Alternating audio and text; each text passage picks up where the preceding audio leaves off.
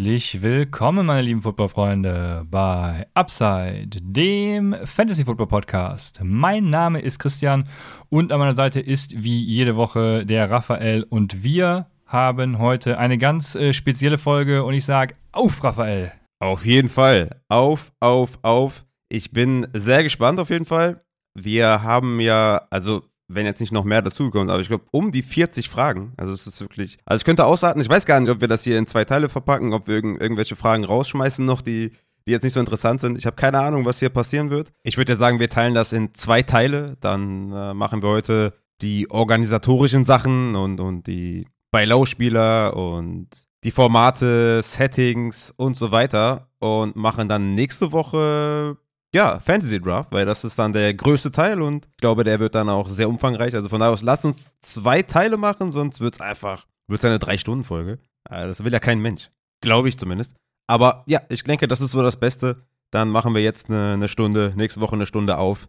Und äh, ja, Fantasy Draft, da kamen ja echt einige Fragen. Insgesamt äh, übertrieben auf jeden Fall. Vielen, vielen Dank für die ganzen Fragen. Fette Community, richtig hart am Start.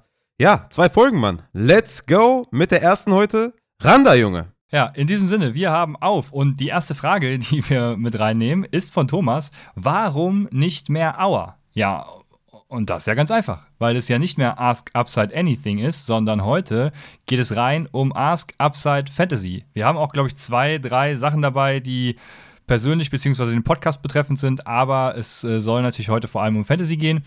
Und das sind ja dann auch die, ja, der überwiegende Teil. Das sind, glaube ich, jetzt am, ganz am Ende noch irgendwie 44 geworden. Ich habe noch alle mit aufgenommen. Ich weiß nicht, ob wir da auf demselben Stand sind, aber das kriegen wir ja on the fly locker 44 hin. 44 Fragen. Ja, deshalb, also 40 Fragen werden auf jeden Fall über Fantasy sein. Und äh, let's go. Bevor wir, bevor wir loslegen, habe ich noch eine äh, Sache. Und zwar habe ich ja schon des Öfteren Arcade, äh, nee, äh, wie habe ich es genannt? Upside Arcade Folgen gemacht. Ich habe das Ganze jetzt sozusagen ausgegliedert in Arcade Fantasy, weil äh, da kann, da wird sich ganz ausgetobt. Ne? Also ich werde da ähm, so den ganzen Klamauk machen, der hier keinen Platz findet. Sowas wie IDP, Devi, äh, aus der Community bei Twitter wurden sich sogar R-Coding-Sessions über Twitch gewünscht. Also, äh, ey, Leute, also äh, liked rein, folgt und demnächst seid dabei bei den R-Coding Sessions. Ich habe mein OBS-Setup schon vorbereitet. Ja, ich, äh, ich bin gespannt, wie das wird. Ne? Also keine Ahnung. Äh, wir werden sehen. Aber auch der Podcast äh, wird dann ja äh, live sein. Äh, folgt auch da rein. Ich ähm, glaube, der müsste sogar heute schon auf Spotify dann verfügbar sein. Arcade Fantasy bei Upside Fantasy und boah, vielleicht stelle ich noch so ein geiles Teaser-Video bereit. Ne? Also ich, ich habe da schon was mm. gemacht. Ich, ich finde es zwar mega schlecht, weil das ist von mir selber. Aber ähm, also so ein bisschen Hype kann ja nicht schaden. Ne? Deswegen, ja, seid gespannt, folgt rein Arcade Fantasy und Let's Go in der Folgenbeschreibung findet ihr auch noch die, die Website, die dann auch im Laufe jetzt ja, des Jahres irgendwie befüllt wird. Im Moment gibt es da ja den Rookie Guide. Auch immer eine, natürlich immer noch äh, lesenswert. Dementsprechend, ja, folgt rein, liked rein und geht einfach rein. Alle machen mit. Äh, habt Bock. Yes, ran da. Ja, wie haben wir das aufgebaut? Ich, äh, ich hatte so ein paar Kategorien angegeben äh, in diesem Google Forms und nach denen werden wir uns jetzt hier entlanghangeln und wir starten ganz smooth rein mit ähm, der Kategorie Buy Low, Sell High. Ich, ich hoffe, es hat sich auch keiner den Spaß erlaubt, andere Kategorien zu nehmen, weil ähm, ich habe das irgendwann irgendwie nicht mehr hinterfragt, als ich die ganzen, ich war ja so im Modus, dass ich einfach nur noch geantwortet habe und gar nicht mehr geguckt habe. Aber Paul, jetzt kommt äh, eine sehr spannende Frage von Paul. Paul fragt nämlich eigentlich aus der Kategorie Trades, die es nicht gibt, aber bei Low, Sell High ist ja immer Trades, ne? Wie evaluiert ihr Spieler für Trades? Was bezieht ihr da alles mit ein? Rankings, Alter, Production und so weiter. Warum zieht ihr zum Beispiel einen Bateman einem Amon Ra vor, als Beispiel? Hintergrund: Viele Anfänger, Fantasy-Spieler nutzen gerne einfach einen beliebigen Kalkulator, also einen ja, Trade Calculator, und schreiben dir dann: Ja, aber laut dem und dem ist das doch ein super Trade für dich. Eventuell hilft es da nochmal zu wissen, wie man am besten Spieler für Trades evaluiert und da dem Mitspieler etwas Faireres vorzuschlagen. Ähm, ja, Raphael, was, was, wie evaluierst du deine Trades? Es ist wirklich eine spannende Frage, die hatte ich, glaube ich, schon mal in einer Fragen-Podcast-Folge äh, mal so etwas ausführlicher beantwortet. Also natürlich kannst du da gerne in den DM-Service, ne, gehst du auf patreon.com slash fantasy, guckst dir die Tiers an und dann kannst du mit mir in die DMs sliden und dann gucken wir uns das zusammen an. Aber es ist natürlich auch jetzt abgesehen von Rookies, ne, wo man jetzt irgendwie College-Produktivität, äh, Tape, äh, Team, Surrounding, äh, Projected Rolle halt alles zusammenfügen und dann guckt, was macht Sinn, ne, bei Rookies. Also wenn man die jetzt gegenüberstellt, Rookies gegen Vets und dann guckt man natürlich, was ist sein Upside und wie sieht man den, wie ist das Team und so. Muss man natürlich bei Vets immer gucken, was haben die bisher gemacht? Ne? Was für Stats haben die bisher aufgelegt? Wieso haben, diese, haben die diese äh, Stats aufgelegt? Und was machen die wahrscheinlich in der Zukunft? Ne? Also diese drei Faktoren muss man halt immer berücksichtigen. Und wichtig dabei natürlich, das alles im Kontext sehen. Ne? Also er hat jetzt hier Amon Russ Brown zum Beispiel angesprochen warum war der so gut von Woche 13 bis 17? Ja, der hat alles zerrissen, das habe ich ja schon mehr, mehrfach schon äh, aufgezählt. Das war natürlich übelst nice und richtig geil. Aber wieso ist das passiert, dass er von Woche 13 bis 17 24 Punkte gemacht hat, 16, 23, 26, 35, ne, alles abrasiert? Warum? Swift war out, ne, von Woche 13 bis 16, Woche 17 dann nur 6 Touches gesehen, 52% Snaps. Und Hawkinson war halt auch komplett raus von 14 bis 18, ne? Und bevor diese beiden sich verletzt haben, sah das halt nicht so aus. Ne? Da hatte er keinen hohen Target Share ne? Und, und keine hohe Productivity, weil einfach viel, viel mehr Receiver da waren, ne? die halt dann komplett raus waren. Also da ist immer der Kontext halt wichtig. Ne? Und was passiert jetzt in der Zukunft mit Aaron Ross Brown? Ja, das Receiving Core der Lions ist halt zurück. Swift ist wieder da, Hawkinson ist wieder da. Sie haben Chark geholt, sie haben Jameson Williams geholt. Also gerade auch hier aus der Dynasty-Perspektive natürlich auch mit Jameson Williams. Wir haben zwar gesagt, er ist halt ein Gewinner des Drafts, Amon Ra, weil Jameson Williams natürlich auch ähm, das, das Feld stretch und so, ne? Aber man muss also natürlich sehen, dass sie halt sehr, sehr viel Konkurrenz für ihn geholt haben, ne? Und der hat natürlich trotzdem einen hohen Floor, Amon Ross Brown. Ich mache jetzt mal einfach an, anhand dieses Beispiels äh, fest.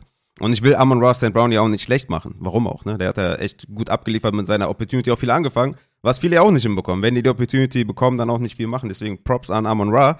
Aber der hat wahrscheinlich das Ceiling von einem Tyler Boyd, was jetzt irgendwie nicht scheiße ist. Ne? Ist ein solider Flexer, mit einem guten Floor, gerade auch im PPA, ey, why not, ne? So der zweite Flexer in einem Team, warum nicht, ne? Aber mehr wird da wahrscheinlich halt nicht gehen, ne? Und warum ist jetzt ein Bateman höher? Beziehungsweise, warum war Bateman so viel schlechter als Amon Ra und ist trotzdem jetzt über dem zum Beispiel in meinem Dynasty-Ranking? Weil Bateman hat den Start der Saison verpasst, was für einen Rookie schon mal schlecht ist. Er hat die ersten fünf Wochen verpasst. Hat sich ja, glaube ich, da im Trainingcamp äh, verletzt, soweit ich das in Erinnerung habe. Auf jeden Fall war der die ersten fünf Wochen raus, was halt super schlecht ist für einen Rookie, da den Start zu verpassen, um halt reinzukommen, um ja die Geschwindigkeit mit aufzunehmen und so weiter und so fort. Ihr wisst es ja, ne? Dann hatte der mit Andrews und Hollywood natürlich zwei absolute Target-Monster neben sich, ne? Also nach seiner Verletzung hatte Bateman, ist er ganz gut reingekommen eigentlich und hatte sechs Targets, sechs Targets, acht, acht, sechs. Dann ist es ein bisschen abgeflacht mit vier, eins, acht, zwei, fünf, zehn, drei. Also sehr volatil, ne? Halt keine Konstanz gehabt. Aber es lag natürlich daran, dass, dass er ne, verletzt war, erst reinkommen musste, neben sich natürlich Optionen hatte, hatte die, die viele Targets gesehen haben. Und jetzt ist halt die Frage, wie sieht es für 2022 aus? Ne? Bei Amon Ra ändert sich das quasi ins, ins äh, Negative, ins Gegenteilige.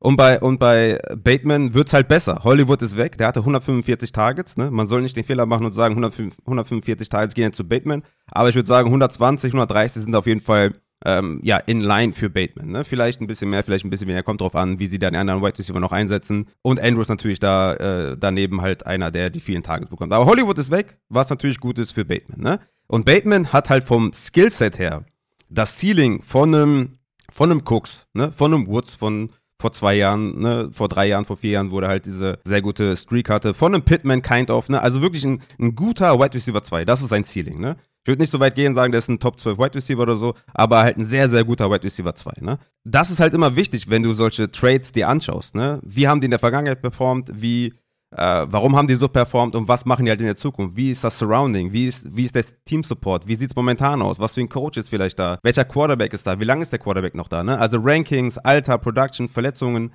Situationssystems, genau das, was du gesagt hast. Plus, wie sieht dein Kader aus? Ne? Das ist das Wichtigste eigentlich überhaupt. Willst du halt eher in der, in, der, in der Breite besser werden? Willst du in der Spitze besser werden? Macht es Sinn, ein 2 zu 1 Trade zu machen oder ein 1 zu 2 Trade zu machen? Also zwei deiner Spieler gegen einen von dem anderen, ein, dein, ein von deinen Spieler gegen zwei von dem anderen.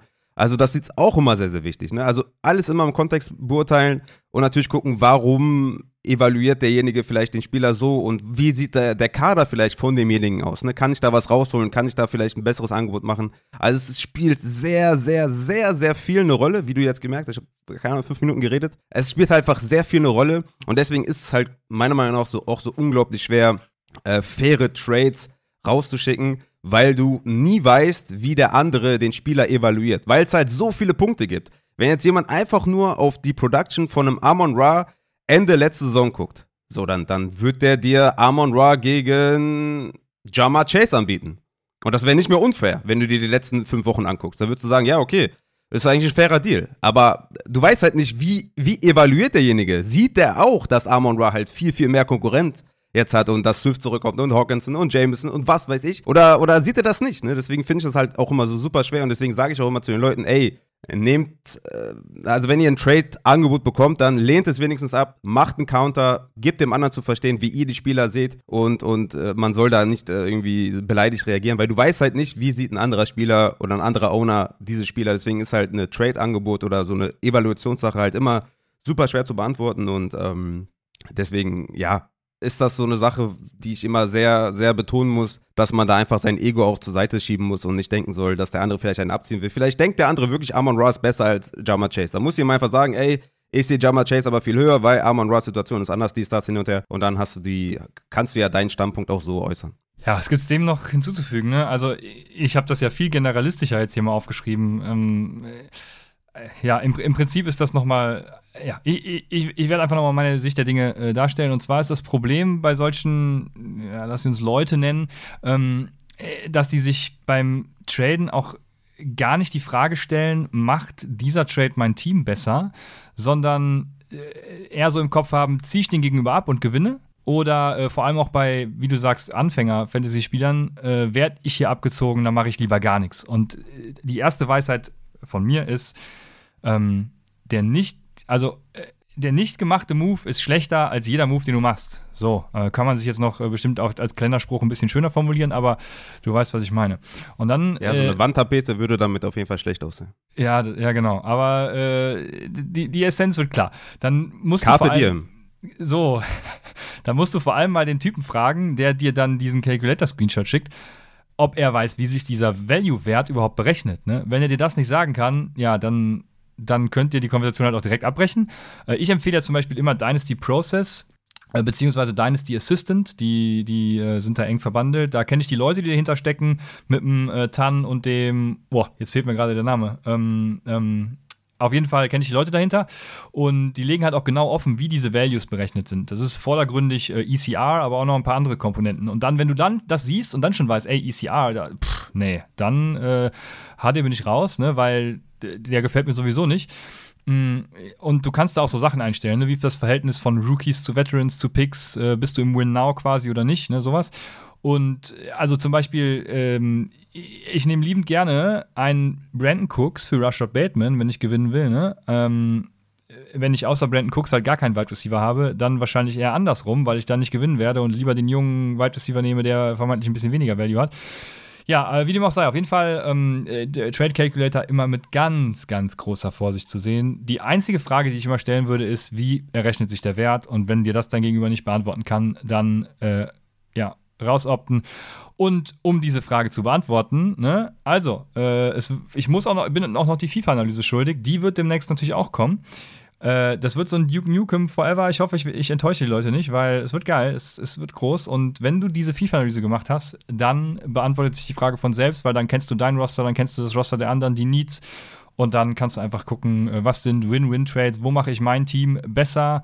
Und dann geht's ab. Aber Raphael hat das natürlich an dem Beispiel hervorragend beantwortet und deswegen machen wir weiter mit der nächsten Frage. Dazu kommt dann direkt eine nächste Trade-Frage, beziehungsweise ist gar keine Trade-Frage, sehe ich gerade, aber äh, es entwickelt sich zu einer Trade-Frage in meinen Augen, weil die Frage ist, was tun mit Godwin und Gallup in Dynasty? Und das kann ich ganz schnell beantworten für mich. Ähm, wenn du ein Team im Win Now hast, dann einfach äh, sell. Und wenn du nicht im Win Now bist, dann einfach buy. Ja, ne, äh, nee. Äh, also für mich ist es kaufen, egal in welchem Zustand du gerade bist, meiner Meinung nach. Also halten sowieso. Äh, die werden halt den Start der Saison verpassen, ne? wahrscheinlich. Also es ist natürlich immer schwer, ne? Ich muss doch mal irgendwie so eine Injury-Update-Folge machen oder so. Habe ich auch schon teilweise vorbereitet, aber es ist gar nicht so einfach, da Informationen zu finden. Also wahrscheinlich so um die sechs Spiele, sagen wir einfach mal, vier bis sechs Spiele werden beide verpassen. Der eine vielleicht ein bisschen mehr, der andere vielleicht ein bisschen weniger. Und für mich ist es halt, gerade in Dynasty, sechs Spiele zu verpassen, tut natürlich weh, ne? Auf jeden Fall. Aber Godwin zum Beispiel, zu dem kommen wir ja gleich noch zu einer anderen Frage, hat in der Vergangenheit so hart abgerissen, dass ich halt sagen würde, buy low. Ne? Also der ist halt einfach ein so guter Wide Receiver. Der ist halt easy ein Wide Receiver 2. Jede Saison, wenn der fit ist. Und Gallup ist halt einfach ein nicer Wide Receiver 3, den du gerne in die Flex schmeißt, der halt das Upside zu einem zweiten Wide Receiver in, in, Dallas hat und was, was Cooper und CD Lamb die letzten Jahre gemacht haben, wissen wir ja. Und, und Gallup hat einfach super viel Upside. Deswegen sind beide für mich ein Buy Low. Wenn du die hast und jetzt im Win-Now bist, dann würde ich trotzdem immer noch sagen, einfach halten und nicht abgeben, weil die werden natürlich dann hinten raus immer noch gut. Also wenn du im Win-Now bist, dann werden dich jetzt Godwin und Gallup nicht davon abhalten, die ersten sechs, sieben, acht Wochen gut zu überstehen. Weil wenn diese zwei Spieler oder einer von den beiden dich zu einem, keine Ahnung, Rebuild-Team machen, dann warst du nie im Win-Now. Das heißt, wenn du im Win-Now bist, kommen die ja noch dazu gegen Ende der Saison, wo es dann halt um die Wurst geht. Und deswegen sage ich halt, das sind eher für mich Leute, die ich äh, kaufen würde oder halten würde. Aber ich würde sie auf gar keinen Fall verkaufen, egal in welchem Modus ich bin. Ja, okay, das sehe ich grundlegend anders tatsächlich. Weil selbst wenn du im Win-Now bist und vermeintlich noch andere, bessere, gute Spieler hast, dann reichen dir zwei, drei Scheißwochen, in denen du ganz unglücklich irgendwie verlierst. Und dann, ähm, ja, hast du im anderen Zug, wenn du ihn verkaufst, kannst du dir halt gleiche Qualität äh, oder gleichen Spieler holen, der aber dann die ganze Saison produktiv ist. Du kannst zum Beispiel, ich, ich gehe mal gerade äh, ADP und ECR durch, du kannst zum Beispiel Elijah Moore nehmen, der weniger Value tatsächlich hat, äh, also tiefer gerankt ist als Chris Godwin, kannst dir den kaufen, kriegst gleiche Production und hast das das ganze Jahr über. Also ähm, das ist für mich ein, ein ganz klarer äh, Sell High. Also nicht Sell High, sondern Sell einfach in Winnow-Teams. Deshalb. Ja, gut, klar, wenn du da im selben Bereich bleibst, da mit einem Terry McLaurin oder DJ Moore oder Elijah Moore, okay. das ist jetzt für mich auch kein Ding. Aber ich würde jetzt nicht zwei Tiers irgendwie runtergehen und sagen, ich nehme jetzt einen Allen Robinson oder einen Hollywood oder einen Ayuk gegen Godwin, nur weil Godwin jetzt irgendwie die ersten Wochen ausfällt. Meiner Meinung nach wirklich, wenn du ein Contender bist, würde ich Godwin nicht davon abhalten, die ersten Wochen zu performen. Und du kannst ja dann immer noch reagieren. Ich würde jetzt nicht zwei Tiers runtergehen und anderthalb Tiers runtergehen oder ich würde wahrscheinlich nicht mal ein Tier runtergehen, äh, nur um da jetzt irgendwie abgesichert zu sein. Guck erstmal, wie die ersten Wochen laufen und dann kannst du immer noch reagieren. Ja, das äh, kannst du ja dann machen, wie du willst. Ich weiß nicht, kein Name stand dahinter, aber du hast jetzt zwei Ansichten gehört und äh, fangen wir es damit an, Jung. Dann die nächste Frage, vorhin namenlos auch wieder. Wie schafft man es in Dynasty Qualität aus Quantität zu machen und umgekehrt? Was ist etwa bei einem äh, Two-for-One-Trade zu holen? Ein Wide Receiver 2 gegen zwei Wide Receiver 3 oder was ist da eine realistische Range? Ja, und äh, das ist dieser, diese klassische, ne? hier, ich gebe dir vier Beutel Trash für einen Topstar. Ähm, das das äh, wird ja auch gerne gemacht. Also, ja, weiß nicht, es ist immer schwierig, ne? Und in meinen Augen kommt es dann auf die Quantität tatsächlich an. Äh, irgendwann wird es halt auch trashig, wenn man weiter runtergeht. Aber wenn du jetzt, also ich, äh, gestern war es, glaube ich, da hat irgendjemand bezüglich Cooper Cup Sale was gesagt. Und wenn ich zum Beispiel jetzt einen Cooper Cup für Devonta Smith und Travis Etienne, also zwei geile Assets kriege und bei aktuellem Value von Cooper Cup wahrscheinlich sogar noch plus X, wenn ich das verkaufen kann, dann äh, holy moly, dann äh, do it. In meinen Augen. Holy Kenobi, ne? also wenn man da mit Clay Thompson jetzt geht. Aber goldene Regel ist auf jeden Fall Teardrop plus X. Ne? Das ist ja das, was ich die ganze Offseason predige. Ne? Geht ein Tier runter und holt euch noch ein Asset dazu. Also das ist einfach äh, gerade in der 12er Liga natürlich super wichtig. Ne? Du tradest halt den Wide Receiver 1 deines Teams gegen einen Wide Receiver 2 des anderen plus noch halt den Running Back 3 oder den First 23 oder noch einen Wide Receiver 3 dazu. Also du gehst halt ein Tier runter, kriegst aber noch ein X dazu. Und das ist einfach die Sache, die sich halt super krass ausbezahlt in Dynasty, gerade in Server liegen. Und ist natürlich auch umgekehrt genauso anwendbar. Ne? Wenn du mega tief bist und ähm, irgendwie dir denkst, okay, ich brauche jetzt nochmal einen richtigen Banger irgendwie auf Running Back oder auf Wide Receiver, kannst du das ja auch machen. Kannst ja auch irgendwie äh, ein Tier hochgehen, plus noch ein, ein kleines X dazugeben, ne? Vielleicht dann eher so ein Wide Receiver 4 oder ein Second oder so oder irgendwas, ne, dass das halt immer noch ein, ein guter Trade ist. Aber Teardrop plus X ist, ist, ist die goldene Regel, wenn du halt äh, mehr Quantität als Qualität haben willst. Und da musst du natürlich aufpassen, ne? In der 12er ist natürlich lieber Quantität, ne? Lieber eine gute Tiefe haben, um da flexibel zu bleiben. Und in der Achter natürlich lieber Qualität. Ne? Aber das haben wir ja auch schon sehr, sehr oft gesagt. Oder auch in der Zehner ist natürlich Qualität auch größer Quantität. Aber ab Zwölfer wird die Quantität natürlich, natürlich die Tiefe des Kaders immer wichtiger. Und Teardrop plus X, das ist die goldene Regel. So ist es. Dann fragt Felix713 äh, und weiß nicht, ob das die richtige Strategie, äh, die richtige Kategorie jetzt ist, aber wer sind eure vermutlichen Week 1, 2 Trade and Wafer Wire Targets? Und da kann ich Felix nur sagen, Junge Felix, wenn ich das jetzt wüsste, ne, dann könnte ich es ja gleich draften. Also, dementsprechend äh, hör demnächst in die Draft Sleeper Folge rein, weil da werden diese vermutlichen äh, Wafer-Kandidaten genannt. Ja, ich, ich habe mir trotzdem mal die Mühe gemacht und mir mal angeschaut, was so, was so möglich ist. Spielt wahrscheinlich dann auch äh, klar in, in, die, in die kommenden Folgen dann mit rein, keine Frage. Aber ich habe mir vor allem mal die Rookies angeschaut, ne, die wahrscheinlich eher undrafted gehen werden und dann Week 1 eine Rolle haben, ne, die wir jetzt vielleicht noch nicht so sehen oder die wir vielleicht nicht als so valuable äh, sehen. Ne? Ein Jahan Dodson zum Beispiel. Der geht safe undrafted. Aber stellt euch mal vor, der hat den Slot easy, safe, sicher und produzierte sofort in Woche 1, hat sieben Tages, fünf Catches für 70 Yards. Ja, ist doch nice. Also gerade im PPA oder was. Oder ähm, in, in, in Formaten, die Receiving belohnen. Denke ich mal, dass ein Jahan Dodson, der safe undrafted gehen wird, äh, da ein gutes Target ist. Und natürlich hier die, die Wide Receiver, die Rookies, die vermeintlich den zweiten Spot im Team haben. Ne? Ein Jalen Talbot, ein David Bell, ein, Vilus Jones von mir aus. Ja? Der könnte auch wie Phoenix aus der Asche komplett ausrasten und vielleicht irgendwie Daniel Mooney den Rang ablaufen, was ich nicht glaube, aber wer weiß. Ja? Das, sind so, das sind so Wide Receiver, die ich auf jeden Fall anvisieren äh, würde äh, auf, auf dem Waiver-Wire-Markt, die undrafted gehen werden. Und bei Trades ist natürlich MVS und Watkins Sell High nach Woche 1, weil da werden die 40 Punkte machen, wie immer. Und danach halt nichts mehr. Und natürlich Rookie Running Backs sind natürlich während der Saison immer äh, bei Lows. Ne? Also Brees Hall, Kenneth Walker, das sind so Spieler, die ja mit, mit vorangehender, mit fortschreitender Saison natürlich immer mehr Value bekommen, weil die natürlich dann immer mehr Snaps sehen, was wir aus der Vergangenheit zumindest gelernt haben. Und sollten die jetzt nicht komplett schlecht spielen, dann wird das wahrscheinlich auch dieses Jahr so der Fall sein. Aber ja, das sind natürlich alles so Targets, so Late-Round-Targets. Man kann von mir jetzt auch ein Willis Jones einfach in, in, mit dem letzten Pick nehmen. Ich habe da gar nichts gegen. Oder auch ein, ein Talbot, ein Pierce, den habe ich ja auch immer in den Mockdrafts immer genommen. Oder ein Dodson. Das, das wird sich schon irgendwie auszahlen. Und wenn nicht, dann droppst du die halt wieder. Das ist halt, äh, du, du verschenkst da in der letzten Runde kein Value, wenn du einfach einen Spieler nimmst, wo du glaubst, dass er vielleicht eventuell eine Rolle haben könnte. Aber das sind, glaube ich, so gute Kandidaten, die äh, in Woche 1 vom, vom Waiver-Markt gehen. Dann fragt Felix direkt die nächste Frage. Und zwar, das ist ja ein Thema für dich. Verliert oder gewinnt Cordell Patterson an Value durch den Position Change zu Running Back auf Sleeper?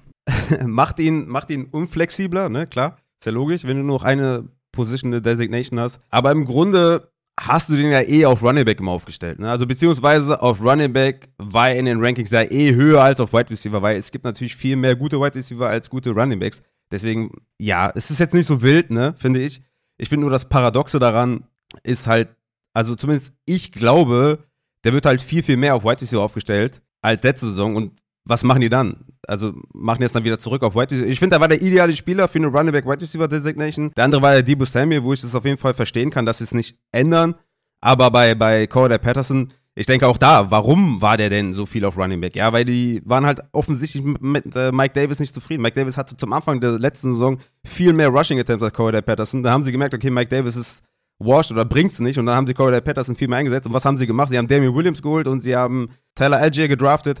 Also ganz klar gezeigt, sie wollen was auf Running Back tun, ja. Und deswegen glaube ich, halt, dass Corey Patterson viel mehr auf Wide Receiver eingesetzt wird. Also der hatte 294 Running Back Snaps und 162 Wide Receiver Snaps. Also wenn sich das ein bisschen angleicht, sind wir ja vielleicht bei 50-50 und was machen die dann? Also ich finde, bei Corey Patterson macht es halt keinen Sinn, weil ich glaube, dass er viel mehr Wide Receiver Snaps sieht und von daher äh, macht es ihn natürlich, äh, sein Value geht ein bisschen zurück, weil er halt gerade in Bye Weeks und so äh, ne, wenn du da irgendwie einen Need hast auf Running Back und so oder auf Wide Receiver, kannst du den nicht hin und her switchen. Aber im Grunde genommen hast du den eh auf Running Back aufgestellt, deswegen ist es nicht so wild. Ja, also ich finde, ja, er verliert tatsächlich ein bisschen, weil mir sind Running Backs mit äh, doppelter Designation tatsächlich lieber, weil ein Running Back auf Wide Receiver für mich immer ein krasser Floor-Play ist, weil er eben die sicheren Punkte bringt. Ähm, also, aber ja, im, im Grunde verliert er halt nicht so krass. Äh, er ist ja eh jetzt nicht so der überkrasse Running Back, deswegen glaube ich auch, das kann man schon vernachlässigen, aber äh, verlieren tut er äh, in meinen Augen schon, aber wenn ich jetzt Positional Rankings mache, äh, verliert er dadurch nicht. Also dementsprechend, ja, kommt auch darauf an, wie viele Flex-Positionen man überhaupt hat. Ne? Also es gibt ja Leute, die spielen mit super vielen Flex-Positionen und äh, sonst mit zwei Running Backs, zwei Wide Receivers und so. Äh, also wenn man eher Positionen hat, dann äh, verliert er eher, als wenn man Flex-Positionen hat. Ne? Das ist auch noch so die Sache. Mhm. Aber jo, so krass ist äh, der Einfluss, denke ich, dann, äh, dann doch nicht. Dann haben wir den ersten Trenner, den ersten Kapiteltrenner.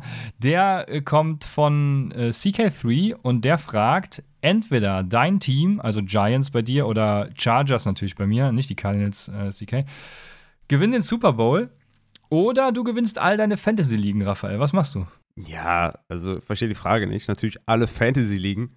Also ich spiele ich spiel 10 bis 12 Ligen. Junge, 12 Titel. Let's go. Ne? Also das ist mir alles egal. Ich wäre der ultimative King. Ich könnte es überall in die ganze Welt hinaus posaunen. Also, also let's go. Also safe nehme ich da Fantasy liegen. Safe. Ja, ich musste da auch gar nicht überlegen. Also erstmal alle liegen, alleine aufgrund des Geldes wegen. Vor allem alle liegen. Ja. Also Fantasy gibt mir ja, äh, also äh, gibt mir dann erstmal massiv Geld und äh, da Geld nicht alles ist, auch massiv Prestige. Also ich werde mir das direkt in meinen Lebenslauf drucken, wenn ich dann alle Ligen tatsächlich Mhm. in einem Jahr gewinne.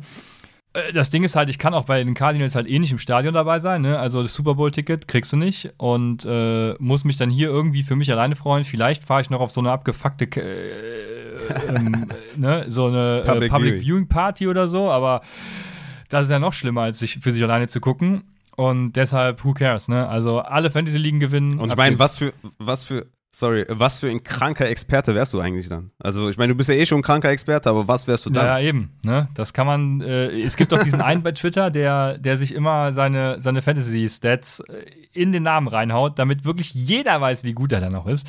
Ähm, ja, so, ne? Stell dir mal vor, äh, habe ich irgendwie jedes Spiel gewonnen und steht, dann steht da bei mir 100-0. Geil. Äh, das wäre was. Ne? Dann kommen wir zum nächsten Punkt und das ist so ein bisschen smooth hier. Äh, Formate, beziehungsweise äh, viel war Bestball tatsächlich Fragen, beziehungsweise es gibt auch gar nicht so viele Formatsfragen. Also, wie dem auch sei, wir gehen rein. Wir gehen rein. Der, der, der Titelverteidiger fragt nämlich, bitte erklärt DFS bzw. Bestball und warum sind die Formate reizvoll? Soll ich jetzt hier mein, mein äh, ich äh, bin dabei. Äh, ich lege einfach los, Raphael, sei denn du grätschst rein. Und DFS und Bestball sind ja quasi genau, also sind ja äh, größer gehen die Gegenteile ja gar nicht, ne? Ähm, Bestball wird ja nur gedraftet und dann passiert ja gar nichts mehr. Meistens guckt man ja nicht mal mehr, wie es ausgegangen ist, sondern sieht dann irgendwann den Geldeingang auf dem Konto. Und genau das ist auch das Einzige. Das ist wirklich, also man kann es sich ja schönreden, wie man will. Es gibt ja super viele, die sich das schönreden. Ähm, grü Grüße an Fabian Sommer und seine Konsorten. Aber Bestball spielt man nur des Geldes wegen. Das ist, für mich gibt es gar keine, gar, gar keine andere Argumentation. Und? Entweder des Geldes oder des Zeitvertreibs wegen. Yes. Aber du guckst da halt nie wieder rein. Da kannst du auch genauso gut Mockdrafts machen, ne? Ähm, und in meinen Augen ist der monetäre Anreiz halt auch der Grund, warum es so beliebt ist. Zumindest in den USA. In Deutschland juckt es halt auch keine Sau, weil Bestball einfach nicht zugänglich ist. Und ähm, selbst dort drüben spielen schätzungsweise, also sind schätzungsweise nur 5 bis 10 Prozent aller Ligen Bestball. Ich habe mich da mal in, in der ADL, also in der Analytics Dynasty Liga, ist ein Mitarbeiter von der großen Fantasy Community, äh, Company, von einem großen Fantasy-Unternehmen. Und den habe ich mal gefragt, ob er da Statistiken zu hat. Ja, also 5 bis 10 Prozent aller Bestball-Ligen, äh, aller Ligen sind Bestball-Ligen. Also auch gar nicht so krass beliebt. In der Offseason ist halt ein großes Thema, ne, weil man hat nichts Besseres zu tun und es geht um Geld. Und äh, du kannst dir halt mit den richtigen Analysen und der richtigen Expertise dann im März so einen Vorteil verschaffen, dass du eben krasse Steals im Draft hinlegst. Ne? Wenn du jetzt zum Beispiel ähm, denkst, ey, äh, Julius Chestnut äh, wird der geilste Running Back der Titans und Derrick Henry kann sich mal ganz gepflegt äh, auf die Bank setzen. Ne? Dann ist das halt dein Informationsvorsprung und ich genau das, ich denke halt genau das ist der Anreiz für viele Profis, dann eben auch diverse Bestball-Turniere zu spielen, um einfach ja, zu zeigen, dass sie den größten haben und dass sie einfach geil sind.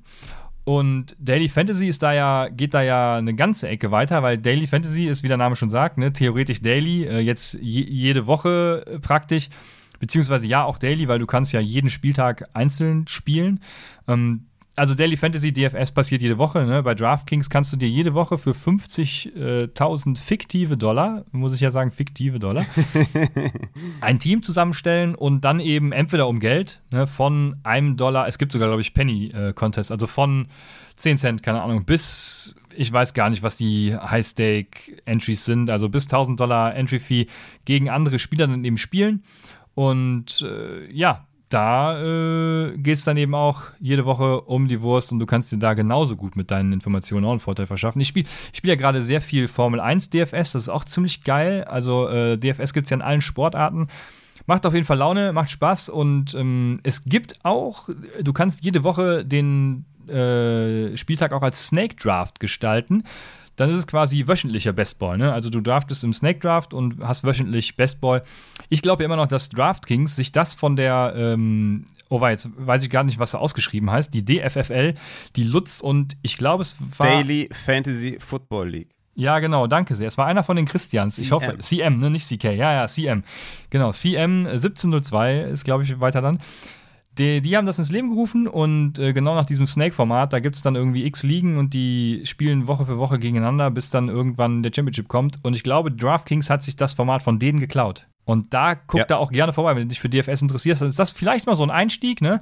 Die haben auch auf Twitter, äh, heißen sie, glaube ich, DFFL, ich weiß es nicht. Auf jeden Fall wirst du es finden bei meinen Follows, bei Raffas Follows und vielleicht werden wir es auch nochmal retweeten dann. Und ich werde es ich mal in die Folgenbeschreibung hauen für alle, die interessiert sind an äh, Daily Fantasy Football.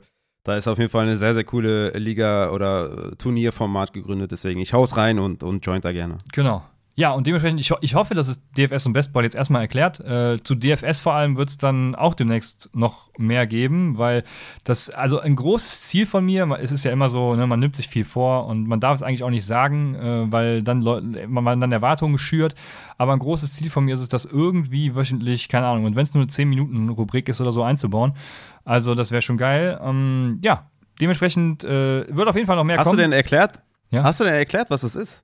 Daily Fantasy, ja, ich habe das, äh, hast du mir wieder nicht zugehört. Und Bestball? Bestball hast du erklärt, ja? Ach so, äh, bin ich, äh, weiß ich jetzt gerade gar nicht. Bestball, ja, also du draftest nur und mehr machst du ich glaub nicht.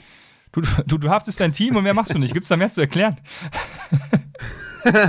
Der mit den meisten Punkten am Ende der Saison gewinnt. Ja, okay, fair.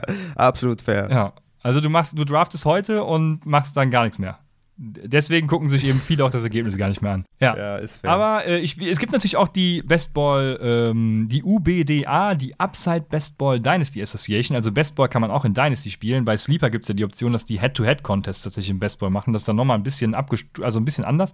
Äh, macht aber Laune und äh, ich glaube sogar, da suchen wir auch noch einen. Also Titelverteidiger. Junge, wenn dich das interessiert, ne, dann Slide in meine DMs. Dann geht's ab. Willst du noch was hinzufügen? Nee, passt. Ja, geil. Dann kommt der Mr. Chancentod. Der fragt jetzt Bestball Superflex. Welche Position sollte die meisten Topspieler haben?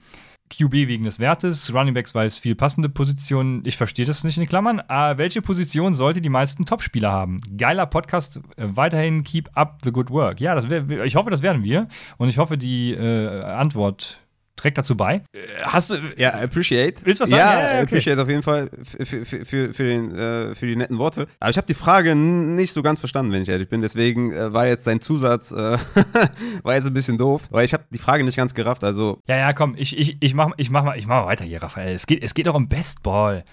Es, also es geht, genau. also die, die, die Frage ist, welche Position muss in der Spitze richtig geil besetzt sein? Und äh, es kommt meines Erachtens vor allem auf Scoring und die Positionsverteilung an, ist ganz klar. Ne? Ich habe jetzt mal normal Half PPR, One QB, also ne, Superflex kommt nachher, One QB, zwei Running Backs, zwei Wide Receiver, ein Tight End, X Flex Position und eine Superflex ähm, mir mal so genommen. Und da muss nämlich äh, ganz anders die Qualität meines Erachtens auf Running Back und Tight End liegen weil ähm, der Positional Drop auf, dem, auf der Running Back Position eben viel krasser ist. Da findest du viel weniger Leute, die ja, auf wöchentlicher Basis irgendwie Punkte machen. Du hast dann mal in einer Woche Naheem Heinz, in einer Woche Rex Burkhead, die 30 Punkte machen, aber ja, seltener ist das der Fall. Ähm, äh, und die Superflex-Position würde ich da ohne eine äh, fundierte Analyse gemacht zu haben, sogar vernachlässigen. Die ist mir egal, weil es gibt jede Woche äh, Runningbacks und Wide Receiver, die genauso eskalieren und ähnlich viele Punkte wie bei wie Quarterbacks machen.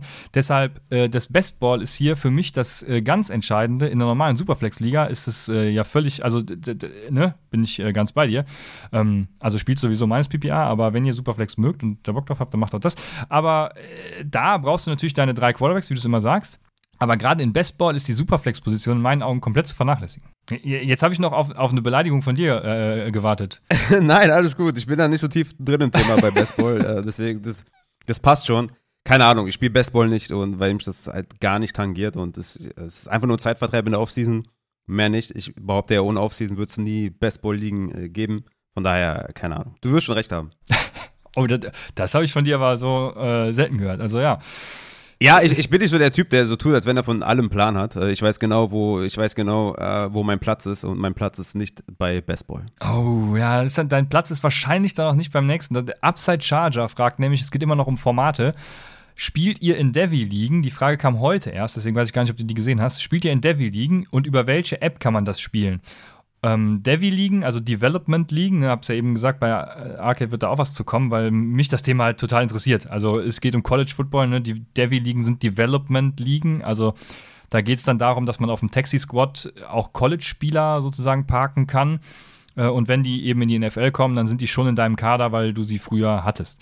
Und am besten geht das meines Erachtens über My Fantasy League, weil da kann man eben Custom Player anlegen. Und äh, da, äh, My Fantasy League ist die am besten zu ja, individualisierendste Plattform in meinen Augen. Ich weiß, dass Fantrax auch geht.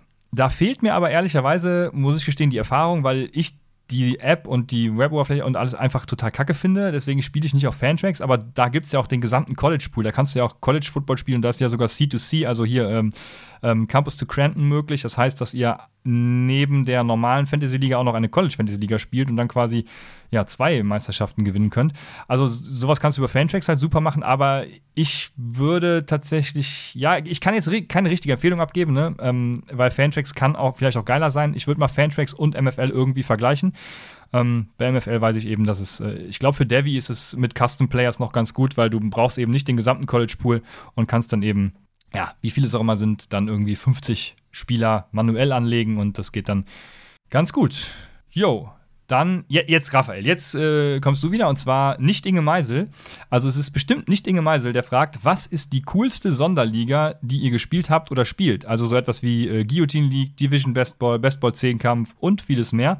Hast du da eine richtig geile Sonderliga-Empfehlung? Ja, es tut mir sehr leid und äh, diese, diese ganzen Sachen haben bestimmt ihre Daseinsberechtigung und machen vielleicht auch eine Menge Spaß, aber ich bin da leider raus. Ne? Also habe ich nie gespielt, möchte ich auch nicht spielen, ist mir nicht ernsthaft genug. Das ist so wie so lustiger Rap. So, brauche ich nicht. Also von daher, äh, ich, ich bin da raus. Ich, ich spiele äh, Redraft, äh, da natürlich verschiedene Scorings, eine Upside-Bow-Scoring mit Superflex ist äh, wahrscheinlich das, das Neueste, was ich spiele, was ich seit letztem Jahr spiele und was halt übertrieben geil ist, aber das ist jetzt hier, glaube ich, nicht gemeint. Von daher, da bin ich halt komplett raus. Ich bin äh, nicht dafür zu haben, aber dafür haben wir den Christian. Ja, tatsächlich. Also äh, haben wir mich, aber ich habe also ich habe natürlich Meinungen, aber ich, äh, also meine Meinung ist, dass alle ihren eigenen Reiz haben und alle auf ihre Weise irgendwie geil sind und aber auch eben ihre Schwächen und Nachteile haben. Ne? Zum Beispiel, also diese Daily Fantasy League vom, vom Lutz und vom Christian, die ist zum Beispiel super geil, ne? Aber ich zum Beispiel habe für mich festgestellt, dass ich jetzt neben Podcast und allem drumherum keinen Bock habe, dann äh, montags irgendwie schon den Draft zu starten, damit man ja bis Donnerstag fertig ist. Ich habe mal, tatsächlich mal den Vorschlag gemacht, den Donnerstag-Slate doch einfach rauszunehmen. Hätte man ein bisschen mehr Zeit. Äh, kam, glaube ich, nicht gut an. Ähm, deshalb muss man so für sich finden, was ist eigentlich geil, so eine Guillotine League, ne? wenn jede Woche einer rausfliegt und der Kader auf den freien Markt geht, ist auch geil. Ähm, oder eine Pirate League ist auch noch geil, ne? wo man dann, wenn man gewinnt, dem, äh, der verloren hat, gegen den man gewonnen hat, den Spieler klauen kann. Einen bestimmten Spieler kann man ja festlegen, wie auch immer. Hat auch seinen Reiz, aber gut, wenn du dann zweimal die ersten beiden Spieltage verlierst, dann findest du die halt auch scheiße. Und also es gibt super viele Formate, die irgendwie geil, die super geil sind, ähm, alle Schwächen mitbringen, aber probiert einfach aus, habt Bock auf vieles äh, und ja, ich kann das gar nicht sagen. Ich, letztes Jahr gab es zum Beispiel auch einen Vorstoß von äh, Luca hier vom Cover 2 Podcast und dem Martin The Zone ist der Pfanner, ne? Ähm, Martin Pfanner, die die sogenannte Fire League nochmal anscheinend ins Leben rufen wollten, weil die gab es wohl mal. Da geht, ging es darum, äh, bestimmte Spieler zu draften, also die auf, der, auf dem Depth Chart relativ hoch sind. Es ging dann, äh, waren dann zum Beispiel Wide Receiver 1 und 2. Davon musste man einen draften und ähm, aber musste dann die wenigsten Punkte der Woche machen. Das fand ich zum Beispiel auch irgendwie ganz geil, weil du hoffst dann irgendwie, dass äh, ja, keine Ahnung, wen du dann hast, ne? So äh, Devin Singletary, Ezekiel Elliott und dann hast du irgendwie noch Hunter Renfro und was weiß ich nicht alles. Äh, ja, musst dann eben hoffen, dass die komplett reinkoten. Also mal so ganz gegensätzlich. Auch ganz spannend, aber ist natürlich, das wird wirklich nur zum Spaß gewesen dann. Ähm, das andere hat ja wenigstens noch mit Guillotine liegen und so, äh, äh, ja, wettbewerbliche Anreize. Wie, wie, nennt man das? Ich weiß nicht. Ja, es gibt viel, es gibt viel, viele Ligen. Ähm, ich glaube, ich äh, muss nicht mehr erzählen. Es gibt viele Ligen und äh, vieles ist geil und probiert einiges aus. Also, ja, Inge, wenn du da, oder nicht Inge, also wer auch immer das dann gefragt hat, wenn du da neue Vorschläge hast, ne, schlag doch mal was vor und geh auf Twitter und äh, ja, schlag was vor, ich werde das dann, oder wir werden das mal testen. Dann die nächste Frage. Oder du. Ja, ja, ja, also genau, ich, ja, nach deinen Ausführungen dachte ich mir dann schon, dass ich das, genau. Äh, die nächste Frage von Namenlos: Gäbe es eine Sache, die ihr in der Fantasy-Football-Welt sofort ändern könntet? Welche wäre es, Raphael? Ja, ich weiß jetzt nicht, ob das, ob das jetzt fair ist, aber ich, ich werfe es einfach mal, einfach mal kurz rein. Ich habe danach noch eine andere Sache, aber ich würde Ingame-Verletzungen irgendwie streichen wollen. Ich weiß nicht, wie man das möglich machen kann, ne? Keine Ahnung wie, aber das wäre halt super nice. Das fuckt halt übelst ab, ne? Wenn du halt jemanden aufstellst und nach zwei Snaps ist daraus, weil er sich verletzt, dann müsste man irgendwie eine Regel finden, dass er vielleicht Durchschnittspunkte von seinen letzten Spielen bekommt. Das ist natürlich die Frage, was machen wir dann Woche 1? Keine Ahnung. Aber dass, dass der vielleicht einfach die, die Durchschnittspunktzahl eines Wide Receiver 2 bekommt oder so. Ich weiß es nicht. Vielleicht acht Punkte oder so, einfach als Trostpflaster oder so. Aber das ist Ingame-Verletzungen. Wenn man das irgendwie abschalten könnte, das wäre einfach wunderschön. Oder man, man, man zieht einfach den nächsten Wide Receiver Bankspieler nach oder so, den man vielleicht auch vorher irgendwie, ne, also wenn man die Bank äh, quasi, muss man dann so auflisten nach, äh, nach Spielern, die dann nachrücken. Also der erste Bankplatz halt für den Spieler, der dann nachrückt, für den verletzten Spieler oder irgendwie sowas, dass man da vielleicht nicht komplett reinkotet. Aber das ist natürlich auch schwierig und äh, im Endeffekt ja. verstrickt man sich da wahrscheinlich dann zu sehr oder findest du das gut? Ja, du, du, du müsstest das dann, also du müsstest das nicht, sondern es ist ein Vorschlag von mir, du könntest es so machen, dass du wie, es gibt ja diese Team-Quarterbacks, dass du das dann so, so, so ungefähr, keine Ahnung, Team Wide Receiver 1 mäßig machst, ne? Dass du dann den Wide Receiver 1 des Teams der jeweiligen Woche draftest, wobei wenn er sich dann, ja, das, das geht wenn ja er sich dann in der, wenn, ja, ja, also auf Plattform geht das auf gar keinen Fall. Äh, aber gut, auf Plattform geht auch kein Benchspot nachnominieren und so.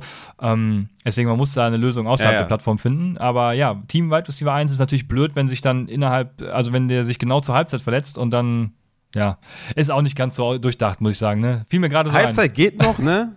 Halbzeit geht noch, hatte wenigstens eine Halbzeit Zeit gehabt, aber ne, so erste Quarter und so, das ist echt übel. Aber ja, so da, wenn man dafür einfach eine, eine, eine, automatisierte Regelung haben könnte, die halt echt Sinn macht, und das ist natürlich dann nochmal eine andere Frage, ob die dann, wenn dann sowas kommt, ob die dann Sinn macht. Aber sowas fände ich auf jeden Fall cool und ich würde es halt übelst feiern und ich fände es wunderschön, wenn es keine Menschen mehr gibt, die, die nicht auf Trades reagieren. Ne? Also bitte einfach ablehnen. Das, das würde mir schon reichen. Ne? Aber am besten countern. Das wäre wirklich wunderschön, wenn es von der Sorte niemanden geben, mehr geben würde. Ja, ich habe auch eine einführende Sache. Also ja, kann ich äh, natürlich, das letzte ist, ist so. Ja, also dadurch kommt ja auch ja, ein bisschen Schwung in die Liga und man lernt andere Menschen kennen. Und nur damit ist die FIFA-Analyse ja auch möglich, weil man dann eben weiß, mit wem kann man traden und mit wem nicht. Ja, gut, mit dem der nicht reagiert, kann man einfach nicht traden, genau. Aber ich habe auch zwei Sachen. Das eine zur Einführung, ne, natürlich Fantasy nach realer Leistung bewerten, weil mit den Stats, die heutzutage zur Verfügung sind, kann man das. Also meines PPA, Standardeinstellungen machen und alles ist gut.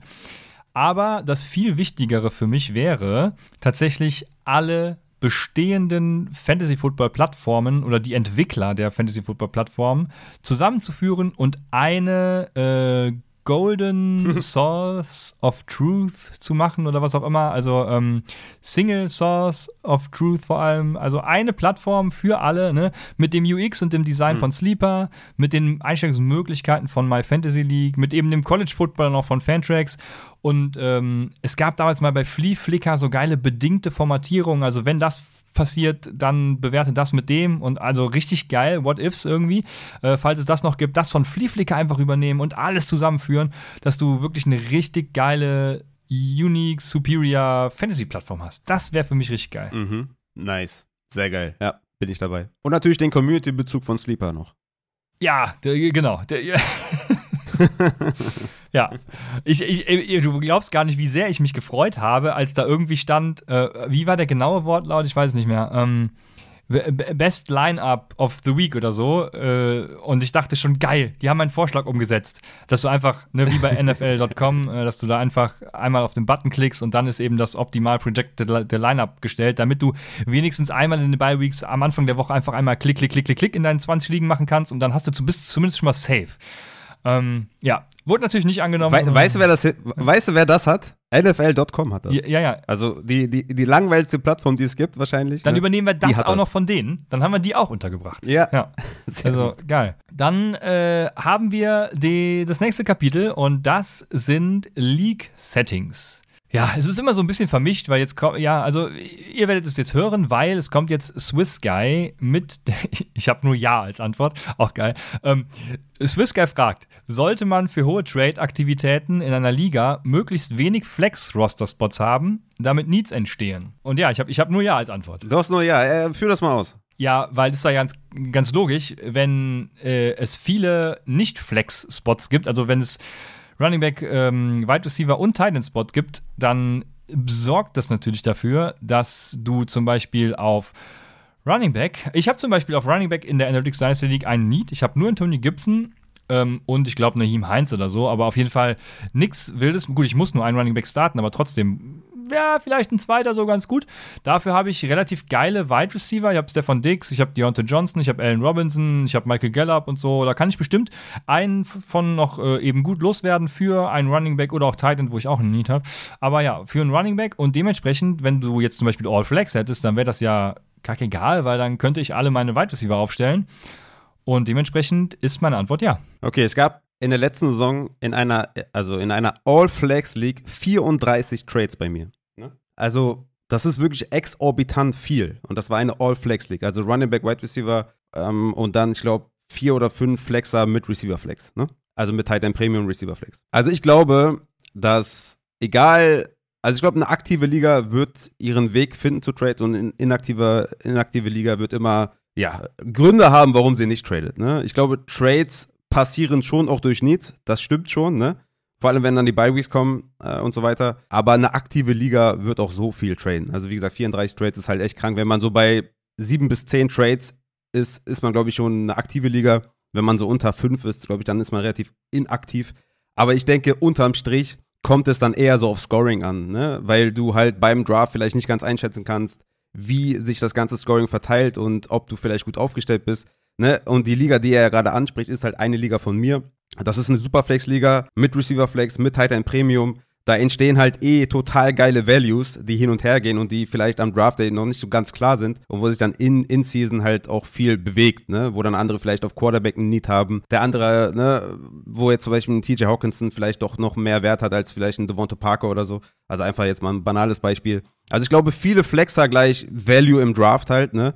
Ist halt viel, viel geiler. Also wenn du, also keine Needs ist doch geil. Also wenn, wenn du einfach den besten Spieler pickst, ohne zu gucken, ob du schon einen Running Back hast oder zwei Running Backs oder drei Running Backs, ist doch viel, viel geiler, wenn du einfach den Spieler pickst und nicht die Position pickst. Also ich finde das viel, viel geiler. Und wie gesagt, durch die Superflex und die Receiverflex wird's halt eh wild, auch im Draft, ne? weil da verschiebt sich ja das ganze, der, der ganze Value ne? von dem Quarterback. Wo gehen die Quarterbacks? Wann, wann geht der erste Tight End?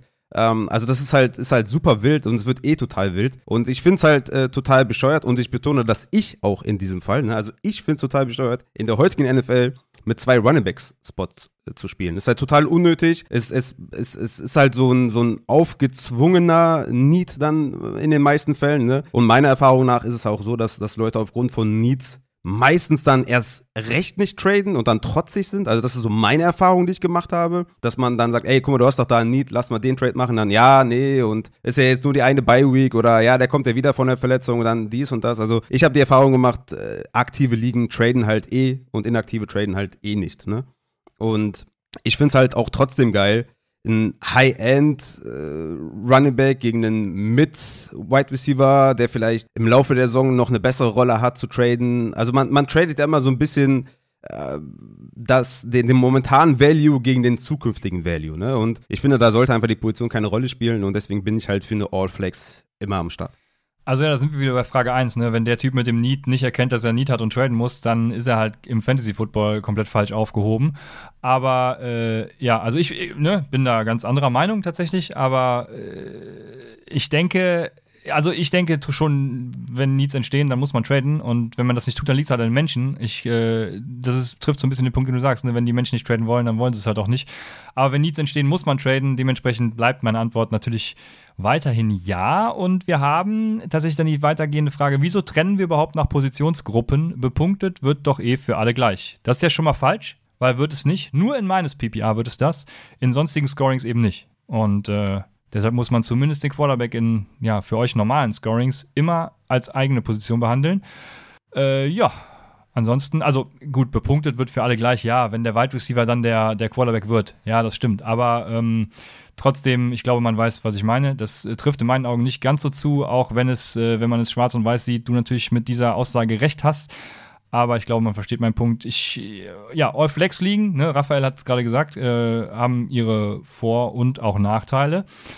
Dementsprechend, du kannst es machen, wie du willst. Also äh, von mir aus. Ich denke, ich denke auch, er meint eher Running Back und Wide Receiver. Ich glaube, er meint äh, nicht da den Quarterback. Also denke ich mal, weil es ja schon äh, offensichtlich dann auch ist. Ne?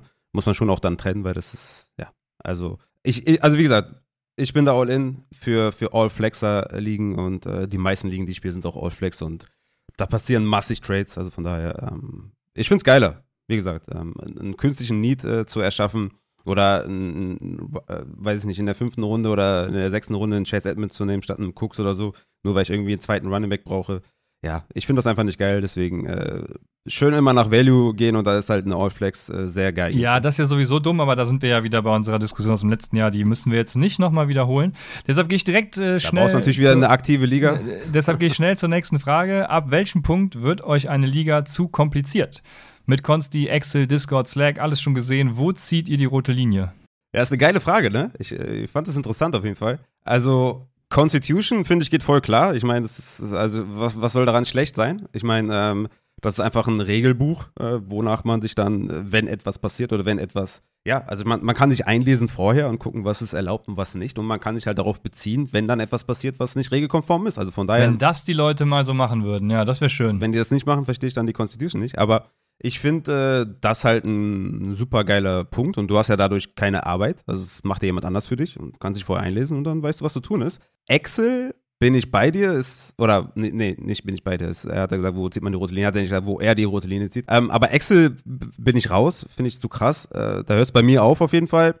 Weil ich aber auch viele Ligen spiele, ne? muss man dazu sagen. Und ich habe ja noch äh, einen Podcast und Family und einfach zu zeitintensiv und ich habe keinen Bock vor einem Trade erstmal eine Excel zu, zu öffnen. Ne? Also ich bin auch viel unterwegs, äh, das würde auch gar nicht funktionieren. Also 99% der Fantasy-Football-Sachen mache ich am Handy unterwegs. Nur die Drafts halt meistens am Laptop, aber auch da mache ich auch viel am Handy. Deswegen bin ich da bei Excel bin ich komplett raus. Das würde ich halt niemals spielen, äh, weil ich auch da weiß, wo meine Grenzen sind, weil es einfach nicht umsetzbar ist, weißt du? Also, wie gesagt, das, das ist einfach bei mir äh, nicht möglich ich kann natürlich auch verstehen, ne, wenn man da mit Salary Cap spielt und so, dass es das auch richtig geil sein kann. Also nichts gegen irgendwelche Ligen, die Excel benutzen müssen vor einem Trade. Ist doch geil, ist intensiv, ist doch, ist doch nice. Aber es passt einfach nicht zu meinem Lebensstil, würde ich mal so formulieren. Äh, Discord, Slack, ja, muss nicht sein, finde ich okay. Äh, so im Endeffekt, wenn man da jetzt irgendwie äh, einen eigenen Discord-Channel macht, ähm, warum nicht, ne? Ich sehe da jetzt nicht so das große Problem, ehrlich gesagt. Man kann natürlich auch viel über den Sleeper-Chat einfach regeln. Aber ich finde schon, im Grunde genommen geht Discord oder Slack geht schon klar, wenn man da halt ein bisschen mehr machen möchte, ne? Also ich meine, Leute, die das machen, möchten halt eine hohe Aktivität wahrscheinlich fördern. Und das finde ich an sich schon mal nice, ne? Ist ein cooler Effort auf jeden Fall. Und meistens betreibst du den ja nicht mal als normaler Member dieser Liga, sondern macht ja meistens der Commission. Deswegen ist es ja für dich eigentlich gar keine Arbeit. Ne? Ob es jetzt eine Consti gibt, ein Discord, ein Slack, kann dir ja eigentlich egal sein. Ne? Du kannst ja vielleicht, weiß ich nicht, einmal am Tag reingucken, was jetzt irgendwie nicht so wild ist, weil du guckst ja auch einmal am Tag wahrscheinlich bei Sleeper rein. Kannst auch noch mal kurz im Slack reingucken oder im, Discord von der Liga und einfach mal da teilnehmen, was da gerade so im Umlauf ist. Es macht ja, es ist ja nicht unbedingt mehr Arbeit für dich. Das meiste, was passiert, ist ja eh dann in der Sleeper-App. Aber ich finde, dass, ähm, wenn man da so einer Liga beitritt, dann weiß man das ja meistens auch vorher. Ne? Oder wenn es dann halt besprochen wird und kannst ja immer noch sagen, ja, ich gehe raus, mir zu wild oder so. Aber eine rote Linie, bei mir persönlich halt nur in der Excel. Aber das ist halt privat bei mir nicht umsetzbar, äh, wenn ich da vorher in der Excel rein müsste, wenn ich irgendein Trade-Angebot äh, rausballern möchte.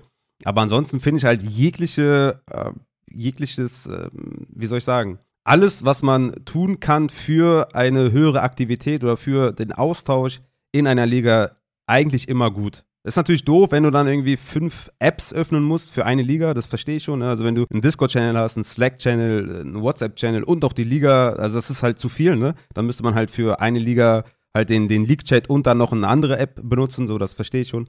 Äh, dass man da jetzt nicht alles äh, kreuz und quer machen kann, aber eigentlich finde ich das immer gut, wenn man die Leute animiert, aktiv zu bleiben. Ja, auf jeden Fall. Also, wo zieht ihr die rote Linie? Ich nirgendwo. Ähm, beim es steht und fällt halt mit den Mitspielern, die das Ganze mitmachen. Ne? Also wenn alle darauf committed sind, was ja, was zur Verfügung steht, sei, sei es Excel, sei es äh, äh, Discord, Slack, was weiß ich nicht alles, dann ist das vollkommen okay. Und wenn nicht, dann halt auch nicht. Ne? Aber dann sollen die Leute halt eben auch rausgehen oder ja, was weiß ich, eine neue Liga gründen. Es steht und fällt mit den Mitspielern. Und wenn die Bock drauf haben, das zu tun und sich darauf committen, dann gibt es für mich keine rote Linie. Ich würde zum Beispiel, ich bin gerade in äh, Gespräch, ich weiß gerade gar nicht mehr, wie er heißt. Das kam auch durch meines PPA-Liga. Äh, der hat mit noch einem anderen, Garrett Price heißt er, glaube ich, eine äh, C2C, also Campus to Cranton League gegründet. Das heißt, die spielen die College-Liga auf Fantrax, die äh, NFL-Liga, glaube ich, auf Sleeper. Und dann haben die noch so ein ganz abgespacedes Recruiting-System. Die bieten quasi wöchentlich noch auf Highschool-Spieler ähm, und können dann ihr College pitchen. Also da gibt es verschiedene Rubriken, völlig geisteskrank und äh, es wird auch alles in Excel zum Beispiel gemacht. Also äh, ich stehe sowieso auf Chaos und da hätte ich richtig Bock drauf. Aber ja, also ich ziehe nirgendwo die, die Grenze, wenn die Leute, ich, äh, wenn es kompliziert wird dann, und ich es geil finde, dann lasse ich halt lieber eine andere Liga sein und konzentriere mich dann so ein bisschen mehr auf die. Von daher nirgendwo die Grenze, aber du musst halt committed sein, genauso wie deine Mitspieler und dann macht es halt auch Spaß. Dann haben wir Christoph äh, immer noch bei den League-Settings.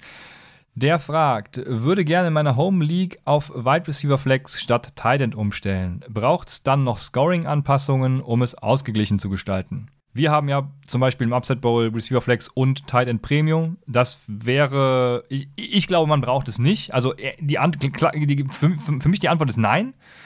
Aber mit so einer mit Tight End Premium bei einer Receiver Flex, da wertest du natürlich generell die Tight Ends so ein bisschen auf und ähm, sorgst dafür, dass mehr Tight Ends gedraftet werden. Aber an und für sich, denke ich, brauchst du es nicht.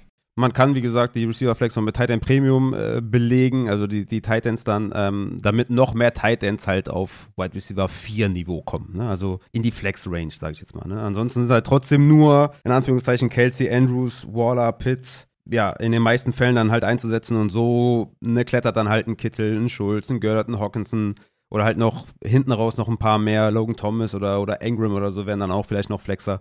Aber es macht einfach die Titans noch ein bisschen tiefer und du kannst halt noch ein bisschen mehr auswählen. Aber an sich musst du es nicht tun, auf jeden Fall. Also es ist, äh, ist nicht nötig. Also ein Kelsey, Andrews, Waller, Pitts werden auch ohne Titan Premium äh, auf der White Receiver Flex aufgestellt. Aber es macht es halt noch ein bisschen spannender für die, die dahinter kommen. Genau, dann haben wir Juri, der fragt, warum meint ihr, dass Sleeper nicht für IDP geeignet ist? Äh, und das ist ganz einfach. In, bei Sleeper gibt es nur drei Positionen, also Defensive Line, Linebacker und Defensive Back. Und äh, also selbst bei, selbst wenn du einen Fünf-Position-Split hast, das heißt äh, Interior Defense Line, Defensive End, Linebacker, Cornerback und Safety, dann gibt es auf Cornerback zum Beispiel so viele Spieler, ähm, dass du da selbst unter der Woche oft welche auf dem Waferwire findest. In der Analytics Dynasty habe ich selbst auf Interior Defense Line äh, letztes Jahr noch einen geilen Schnapper mit, boah, wie heißt der mit Vornamen? Der Goldman von den Bears, ähm, äh, unter der Saison, weil ich unbedingt einen, einen Defensive Liner brauchte, gefunden. Also es gibt so viele Spieler einfach, dass wenn du dich da noch in den Positionen beschränkst, also nur diese drei Positionen, diese übergeordneten nimmst, dann macht es halt überhaupt keinen Spaß. Ne? Also du brauchst schon den Split äh, von Defensive Line zu Defensive Interior zu Defensive End und den von Defensive Backs zu Cornerbacks und Safety. Und dementsprechend ist Sleeper einfach nicht dafür gemacht. Die IDP-Community bemängelt das lautstark und seit mindestens mal letztem Jahr. Ich habe sie selbst schon angefragt gehabt, aber die, die Community-gesteuerte Sleeper-App, die äh, sieht sich scheinbar nicht in der Pflicht. Dann haben wir die nächste Frage. Jemand gründet eine saugeile Liga und versendet einen Link. Ich joine und bin committed und plötzlich kommt jemand dazu, mit dem ich auf gar keinen Fall spielen möchte, weil er nur Kacke labert, schlecht ist, oft inaktiv und so weiter. Was tun, Raphael? Als schlechtes finde ich eigentlich gut, ne? Bist du auf jeden Fall schon mal vor dem. Ja, also wenn das in einem von meinen Ligen passiert ist, ich habe ja in letzter Zeit ein paar Ligen gegründet, äh, dann bitte auf jeden Fall DM an mich. Vielleicht finden wir da Mittel und Wege. Und auch den Weg würde ich eh gehen, ne? Beim Commissioner melden, äh, sagen, ey, behalte ihn mal im Auge, äh, ich habe mit dem schlechte Erfahrungen gemacht oder so.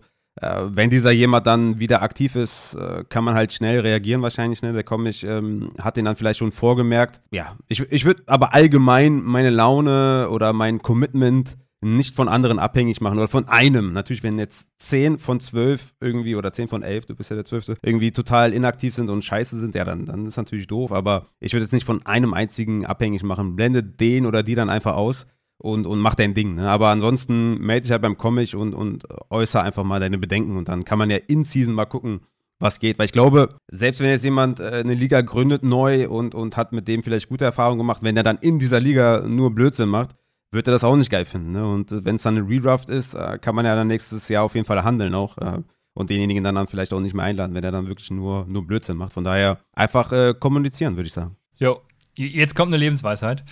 In all meinen Lebenssituationen äh, beherzige ich die tatsächlich und hinterfrage mich genau diese äh, Sachen und handle nach dieser Lebensweisheit, die wahrscheinlich sogar vielen bekannt ist, die heißt: Take it, change it or leave it.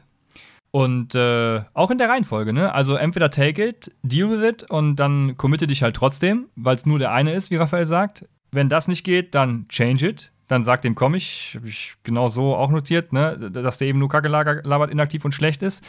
Und wenn den Comic das dann nicht juckt und du trotzdem ein Problem damit hast, ja, dann leave it, ne? Gründe einfach eine eigene saugeile Liga, nach dem Vorbild halt, und lad vielleicht sogar die anderen ein, dann wirbst du die noch ab. Äh, keine Ahnung, also dann leave it halt und äh, wenn du es nicht nehmen willst, wenn du es nicht ändern kannst, dann geh raus. Oh, jetzt bringe ich hier eine ganze Fantasy-Liga zum äh, Wackeln äh, wahrscheinlich. Aber äh, gut, also so ist es halt, ne? Äh, es bringt dir nichts wenn du unzufrieden bist und das sich dann auf die ganze Liga überträgt.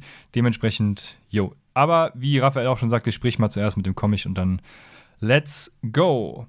Bevor wir zur nächsten Rubrik kommen, haben wir eine Frage von Lambo Moon.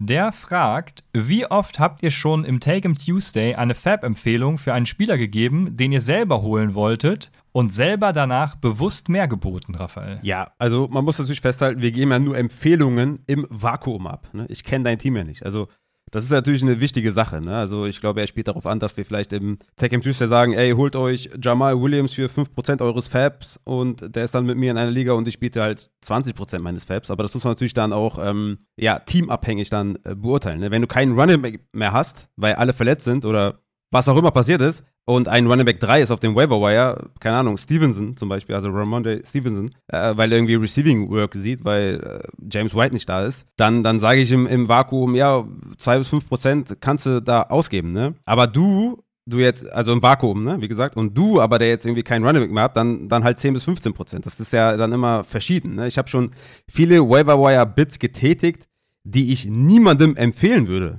ne? weil einfach viele Gambles dabei sind. Also, ich gehe immer, ich, also ich habe ja nach Woche 6 eh kein Geld mehr in vielen Ligen. Weil ich gehe immer komplett auf Upside und, und mir ist egal und ich gamble halt super viel auf dem Waiver Wire, was ich halt äh, dem wenigsten empfehlen äh, würde. Aber ich sag nicht extra, und ich glaube, das ist der springende Punkt, ich sag nicht extra eine niedrige Zahl, um den dann für mehr zu holen. Das nicht. Das wäre das wär wirklich, äh, da würden wir uns ja hier im Podcast auch lächerlich machen. Und wir haben ja auch hier, äh, ne, also was zu verlieren. Wir können ja hier nicht irgendwie, nur da wir unsere Ligen gewinnen, hier alles äh, extra anders sagen, damit wir die Ligen gewinnen, sondern unsere Reputation steht ja dann auch äh, teilweise auf dem Spiel. Also meine Empfehlungen im Pod haben nicht immer viel mit dem zu tun, was ich dann in meinen Ligen mache. So um das kurz zu sagen. Gerade auf dem Waiver Wire biete ich einfach auch gerne mal viel mehr, als ich eigentlich sollte. Aber meine Empfehlung für euch ist trotzdem dann die gleiche. Ne? Also wenn man versteht, was ich meine. Ja, du, stimmt, du bist ja der, der immer die Kohle rausknallt und nicht mit Geld um, um, mit, mit, mit dem Fab umgehen kann. Ne? Ja, ja. Ich erinnere mich. Richtig. Ja, äh, weil, also ich kann mich nicht daran erinnern. Deshalb, äh, ein Beispiel wäre spannend gewesen, falls ich das zum Beispiel war. Wir haben ja mit, zum Beispiel mit ihm in der Hörerliga war er, glaube ich, auch. Also äh, wäre wär geil gewesen. Ich, ich kann mich an nichts erinnern. Also ich, ich versuche das immer irgendwie zu differenzieren, auch im Podcast dann, äh, nach, äh, ja, wenn, ne, also gerne Feedback, aber ich kann mich nicht daran erinnern und generell ist es so, wie Raphael sagt, wir geben Empfehlungen und ähm, ja, es ist sehr schwierig, tatsächlich Einzelempfehlungen zu geben. Das seht ihr auch manchmal bei Fragen, die hier kommen. Ne? Also man muss den Kader kennen und alles und dementsprechend dann auch äh, ja, für sich richtig zu handeln. Und jetzt kommt der nächste, das nächste Themengebiet, bevor wir zum Fantasy Draft kommen und den meisten Fragen tatsächlich haben wir noch sonstigen Spielerbezug, habe ich es mal äh, genannt. Und wir starten mit iFrog90. Der fragt, wie fördert man am effektivsten Trades in der eigenen Liga? Habt ihr es schon einmal mit Erpressung versucht? Zum Beispiel, wer nicht mindestens fünf Trades macht während der Saison, verliert einen Draft-Pick. Und da sage ich zu Trades zwingen, ist eher so, meh, Nee, also wenn, dann müssen die Leute halt äh, intrinsisch motiviert sein. Ansonsten macht es also keinen wir, Sinn. Wir, wir als Podcast distanzieren uns von Erpressung. So ist es, genau. Also ich habe ja immer mein Counteroffer, ne? das, das fördert, wenn man es versteht, auf jeden Fall Trades. Aber ja, wenn du eine Liga hast, die nicht tradet, keine Ahnung. Also ich glaube, da, da hilft generell, also Zwang hilft nicht. Ja, es muss immer von den Leuten selber kommen, safe. Aus Zwang einen Trade machen, nur damit man halt die fünf Trades eingehalten hat oder die fünf Trade-Regel eingehalten hat glaube, das ist nicht der Weg, ne? Und also fünf Trades ist schon okay, ne? Also als einziger Owner, nicht als komplette Liga. Also wenn du als einziger Owner fünf Trades machst, das ist schon eine hohe Zahl. Also du musst ja nicht jede Woche traden. Also wenn du drei Trades machst oder vier Trades als GM, dann hast du ja schon, also je nachdem, wie krass die Trades dann sind, hast du ja schon viel auch umgeworfen. Ne? Also fünf Trades finde ich schon recht ordentlich, ehrlich gesagt. Ich würde eher sagen, weiß nicht, wenn man das vielleicht fördern möchte, also mal weg von, von vollendeten Trades, würde ich mal sagen, wenn ich zehn Trades rausschickt, ja, um da die Aktivität zu fördern oder so. Vielleicht kann man das machen. Also auch das finde ich auch dann mehr Zwang oder so. Weil dann kannst du ja auch sagen, hier, äh, gib mir deinen Jamar Chase, ich gebe dir äh, Kendrick Bourne oder so. Das, nur um das dann einzuhalten, macht dann auch nicht so viel Sinn. Aber vielleicht ne, eine Aktivität fördern, um das Rausschicken zu erhöhen, würde vielleicht, fände ich vielleicht gar nicht so schlecht. Ja, ist schwierig, ne? Also mit Zwang zu arbeiten ist echt schwierig. Was ich halt jedem immer empfehle und, und wo ich auch die Erfahrung gemacht habe, dass vielen das immer noch relativ schwer fällt, ist halt, spielt mit Einsatz. Dann sind die Leute aktiver, wenn es um ein bisschen Geld geht. Ne? Also ein 25 Euro Einsatz für eine Liga, ich glaube, das ist okay. Ne? Das ist jetzt nicht irgendwie übertrieben viel und macht einen Zehner oder so oder sowas. Ähm, das, das fördert die Aktivität, glaubt's mir. Ne? Und das ist einfach äh, so, dass die Leute dann viel, viel aktiver sind und auch Trades raushauen und vielleicht auch mal ein bisschen gambeln. Ne? Zum Beispiel auch in Money Leagues bin ich auch viel am Gambeln einfach. Da würde ich zum Beispiel auch da, wie eben die Frage von Labo Moon, da mache ich dann vielleicht auch mal Trades, die ich, die ich jemandem nicht empfehlen würde. Sondern wo ich einfach sage, ich gehe komplett aufs Upside und wenn es schief geht, auch egal. So, ne? Ich würde mir einfach eine aktive Liga suchen äh, mit, mit, mit einem guten Einsatz, mit einem, ne, ich meine, 25 Euro ist echt nicht viel, aber wenn man dann im Endeffekt den Gewinn sieht und dann irgendwie sagt, ey, keine Ahnung, 200 kriegt der erste und 100 der zweite, das ist doch schon echt auch gutes Geld, was man gewinnen könnte. Von daher ähm, vielleicht eine Ligasuche mit einem kleinen Buy-In. Das wird schon viel ausmachen, auf jeden Fall. Aber äh, so erpressungsmäßig, also das weiß ich nicht. Das finde ich irgendwie nicht cool. Ja. Dann haben wir Swissballer, der eine Redraft-Frage zu einem bestimmten Spieler hat und das ist Hayden Hurst. Ist das ein potenzielles Late-Round-Tight-End-Target? Er könnte von einer starken Bengals-Offense profitieren oder ist er dafür in der Nahrungskette der Offense einfach zu weit hinten?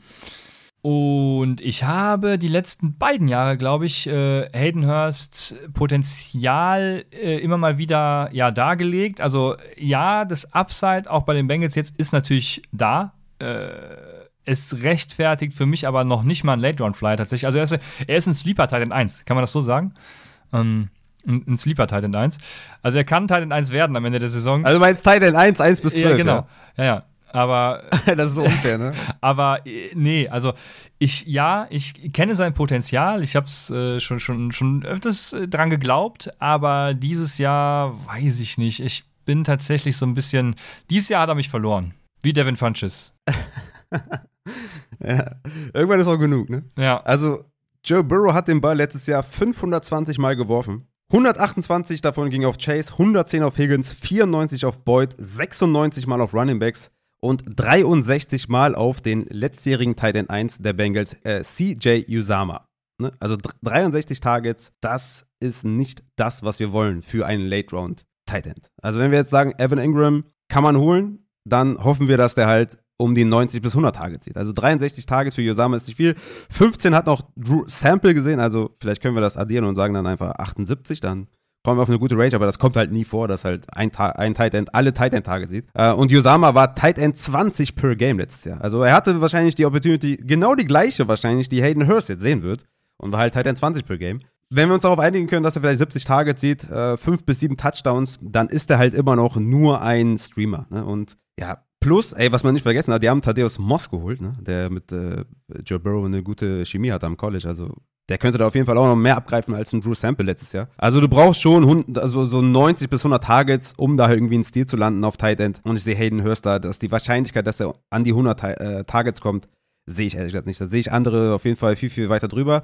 Aber auch der hat auf jeden Fall eine Sleeper-Möglichkeit, als Tight End 1 zu finishen. Aber das hat quasi jeder außerhalb der Top 12. Äh, da kannst du auch den Tight End äh, 40 nehmen. Der hat auch eine Sleeper-Chance für Tight End 1, weil da musst du einfach nur fit sein und vielleicht irgendwie sieben Touchdowns fangen und dann bist du fast schon Tight End 1. Also von daher äh, hat jeder wahrscheinlich die, die Sleeper-Chance, aber ich, ich, bin bei Hayden Hurst auch nicht hoch, weil ich glaube, dass der einfach die Optionen auf Wide Receiver, auf Running Back viel zu, viel zu gut sind und die eigene Konkurrenz auf Tight End auch gar nicht so zu vernachlässigen sind. Nimmst du Hayden Hurst oder Devin Funches? ich nehme Hayden Hurst. ja, okay. Da, okay. Da bin ich auch weit bei Hayden Hurst tatsächlich. Ja, also ja, du hast alles gesagt. Dann haben wir wieder Lambo Moon. Oh wei, oh wei. Und jetzt kommt diese lange Frage. Ich hoffe, die versteht man im Podcast, weil die Suppe, die er sich da eingebröckelt hat, die kann er schön selbst auslöffeln. Also, oh.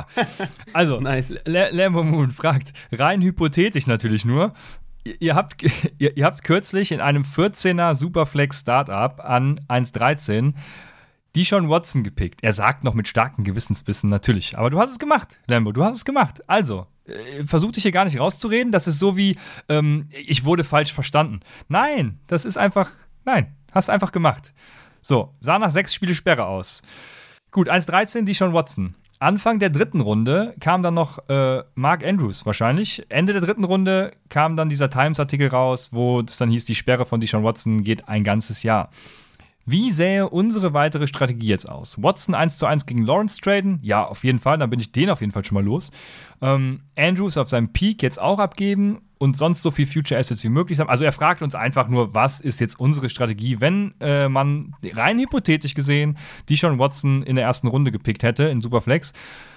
Was würden wir machen? Ja, und ähm, damit ich nicht nur sage, du kannst die Suppe selbst auslöffeln, also Ey, Junge, wenn ich jetzt äh, einen Trevor Lawrence gegen Watson traden könnte, äh, ich weiß nicht, wer ja. das machen würde, aber ich würde es ja sofort machen. Ja. Und ja, loswerden. Klar, also wenn man auf jeden Fall vorweg. Genau, wenn man sowas krieg, kriegt in dem Rahmen, dann gebe ich Watson sofort weg. Ne? Also ich würde ihn natürlich auch droppen, aber das muss ja jedem selbst überlassen sein. Deshalb, ja, also. Naja, wenn du dann 1,13 äh, genommen hast, dann kannst du ihn ja. nicht mehr droppen. Dann hast du ja schon die Entscheidung getroffen, dass du halt mit ihm spielst. Ja, wenn, genau. Was ja auch okay ist. Ja. Also Watson 1 zu 1 gegen Lawrence abgeben, würde ich natürlich safe machen, klar. Ich hatte ja mal gesagt, gegen Rogers würde ich es nicht machen, weil Rogers wahrscheinlich nur zwei Jahre spielt oder was. Aber gegen Derek Cowder, Zach Wilson, Trevor Lawrence würde ich es halt jetzt safe tun. Das Ding ist nur, ich würde bei relativ schlechten Trades, also was jetzt Quarterback angeht, wenn jetzt irgendjemand sagt, keine Ahnung, der gibt mir jetzt äh, Baker Mayfield, da würde ich schon, da wäre es schwierig so, ne, weil ich weiß nicht, wie lange Baker Mayfield noch in der NFL spielt und wo er landet und ne, was ist sein Ceiling, da würde ich halt lieber ein Jahr das aussitzen äh, mit, mit äh, Watson, wenn es überhaupt ein Jahr wird. Ich habe letztens noch gelesen, dass null Spiele bis sechs Spiele bis ein Jahr soll alles drin sein. Deswegen erstmal da auf jeden Fall abwarten, weil Wer weiß, was passiert. Wir haben schon zu viel gesehen in dieser NFL. Tyreek Hill war schon, der war tot. Tyreek Hill war tot. Guck dir Berichte von Adrian Franka an aufs Box. Vielleicht kann man da in der Legend doch irgendwas sehen. Guck dir, guck dir alte Twitter-Nachrichten äh, an über Tyreek Hill. Der war tot. Komplett tot. Und ja, wir wissen alle, wie es ausgegangen ist. Also von daher würde ich das erstmal abwarten, auf jeden Fall. Es bringt jetzt nichts, alles über Bord zu schmeißen, nur damit er dann äh, ja, gar nicht gesperrt wird oder nur sechs Spiele, was echt nicht viel wäre. Also dann setzt, sitzt du halt die sechs Spiele aus. Ähm, die Frage ist natürlich auch, wer sind deine anderen Quarterbacks? Ja, also wenn das dein einziger Quarterback ist, dann hast du auf jeden Fall eh schon mal viel falsch gemacht. Aber wenn du jetzt daneben noch zwei hast mit Matt Ryan und James Winston, hast du ja schon mal zwei Starter und kannst den äh, Watson ja easy auf die Bank setzen. Von mir aus auch ein Jahr auf die Bank setzen. Also wie gesagt, äh, da muss man natürlich das ganze Team berücksichtigen. Ich würde jetzt nicht Andrews extra verkaufen, weil ich jetzt Watson habe und der eventuell gesperrt wird. Also nee, ich würde mir das ganze Team einfach angucken, das ganze Team evaluieren, wie stehe ich da und dann demzufolge natürlich dann Entscheidungen treffen. Aber ich würde jetzt nicht alles über Bord werfen, wo ich noch gar nicht weiß, was passiert. Also niemand von uns, niemand weiß, was mit Deshaun Watson passieren wird. Und äh, das ist natürlich auf der einen Seite traurig, aber es ist die Realität. Ne? Wir müssen davon wegkommen und irgendwelche ähm, ethischen ja, Sachen, die man vielleicht selber vertritt oder so, äh, das hat in den wenigsten Fällen was mit der Realität zu tun. Sondern in der Realität ist am meisten Business und äh, von daher erstmal abwarten, würde ich da dir vorschlagen. Ja, vor allem warum Andrews weggeben, der ja auch ein relativ, ja, in Anführungsstrichen junges Asset ist. Also da, das würde ich jetzt auch nicht machen und ja, keine Ahnung. Also in meinen Augen müssten, sollten sie Deshaun Watson einfach ähm, auf unbegrenzte Zeit sperren und dann äh, sind sie her über die Lage. Aber wer bin ich schon? Dementsprechend, ja, keine Ahnung. Also ich habe ja schon gesagt, ne, Lawrence, wenn das geht, das scheint ja zu gehen, wenn du das schon so sagst, dann auf jeden Fall. Ja. Dementsprechend tu dies. Dann haben wir äh, Landuf. Ich, Landov, vielleicht ist es Landau und Landuf, keine Ahnung. Also welches Team hat keinen Fantasy-Player in den Top 18 auf seiner Position? Ich bin alle Teams durchgegangen. Es ist natürlich wieder die AFC äh, Osten, Westen, AFC East äh, mir ins Auge gesprungen. Also ich habe New England tatsächlich, wenn kein Tight End als äh, Top 18 finisht, was ja durchaus sein kann, aber da sehe ich tatsächlich noch am ehesten die Chance. Dann habe ich ähm, kurz weg aus der Division, weil der letzte sehr fraglich ist, da würdest du mich, äh, da würdest du mir nicht zustimmen. Oh, würdest du mir bei den New York Giants zustimmen? Weil da ist natürlich noch die Chance, dass Barclay so ein bisschen hm, vielleicht doch Top 18 wird. Aber sonst äh, sehe ich das Potenzial da tatsächlich schon. Und der. Le ich habe jetzt mal, ich habe das so gesehen, wie, als wenn man jetzt draftet, weißt du? Also, dass er, also Barclay ist ein Top 18 Running Back. Ich habe jetzt nicht irgendwie Finish geguckt. Deswegen würde ich sagen, dass bei den Giants Barclay auf jeden Fall drin ist. Ah, okay. Ja, okay. Und dann habe ich natürlich Miami. Uff. Weil für mich kann es durchaus sein, dass in Miami keiner in den Top 18 finisht. Oh, okay. Ja. Also da bin ich raus. äh, wie gesagt, ich habe es auch anders gewertet. Also finde ich, äh, find ich eh super langweilig. Äh, ja gut, aber wenn du wenn es jetzt um den Draft geht, dann kann er ja einfach Rankings gucken. Das ist richtig. okay. ja, aber ja, äh, ich habe es halt danach evaluiert oder danach gemessen, äh, wo ich die, wo ich die Spieler habe. Und ja, Patriots äh, muss ich damit auflisten äh, weil ich Damien Harris äh, nicht so hoch habe, obwohl ich da abwarten muss, was mit James White ist. Äh, wenn der nicht äh, fit ist, dann könnte der vielleicht Richtung Top 20, Top 18 noch hochkommen. Ansonsten Mac Jones habe ich super niedrig. Ja, Kendrick Bourne, äh, Devonta Parker, ja, das ist all, also, ne, kann man vielleicht Late Round holen und gucken, was passiert, ne, Jacoby Myers und so, aber äh, ist jetzt nicht wirklich äh, Top 18 auf Wide Receiver, also ganz und gar nicht. Tight End auch nicht. Haben wir ja gesehen, was mit, mit Hunter Henry und, und John Smith letztes Jahr passiert ist. Ich habe noch Jets. Ja, ich weiß jetzt nicht genau. Zach Wilson könnte natürlich Top 18 noch irgendwie rutschen oder was, ja, aber ne, Elijah Moore und, und Gary Wilson für mich eher Top 24 beide. Brees Hall wird erstmal ein bisschen noch vielleicht brauchen neben Carter und so. Also Jets finde ich auch noch äh, in der Diskussion. Kann man auch mal noch rausnehmen, wenn man Moore vielleicht doch Top 18 hat, was auf jeden Fall ist ein geiler Spieler. Und ich habe noch Houston, kommt natürlich darauf an, wie man Cooks bewertet, aber Cooks ist, glaube ich, ähm, Top 20, vielleicht nicht ganz Top 18, aber da ist halt äh, schwierig zu sagen, wie hoch man den jetzt wirklich hat, aber äh, Cooks natürlich ein geiles Asset. Aber ich würde mal gerne wissen, wie er auf Top 18 gekommen ist. Also was, was, was war da die Edge? Also warum nicht äh, Top 24 oder halt äh, startable, ne, sage ich jetzt mal. Also das würde ja wahrscheinlich mehr Sinn machen äh, als irgendwie Top 18. 18 ist doch irgendwie so eine random Nummer, oder? Also ja, das stimmt, wenn man jetzt ja. sagt Top 24, Top 32 oder so, könnte man wenigstens sagen, der ist noch ein Flexer.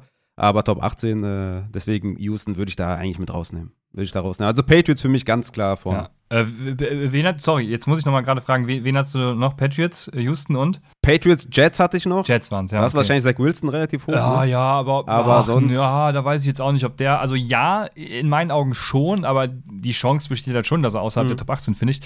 Aber ja, deswegen in meinen Augen mhm. Jets auf gar keinen Fall. Also auch wenn man vom Finish, jetzt, äh, ich spreche ja vom Finish, ähm, ausgeht. Und ich sehe tatsächlich Elijah Moore höher und bei den Running Backs könnte es tatsächlich sein, ne, wenn Brees Hall erst so Woche, keine Ahnung, 3, 4 so richtig übernimmt, Michael Carter am Anfang vielleicht noch einiges sieht, dann ist das schon denkbar, ja. Ja, könnte schon sein. Aber ich sehe tatsächlich da die gesamte Offense noch besser als in Miami tatsächlich. Ähm, aber. Oh, okay, ja, crazy. Ja, wie gesagt, ich, ich finde Top 18 eh, also wir, wir hätten die Frage streichen müssen, weil Top 18 ist halt zu random.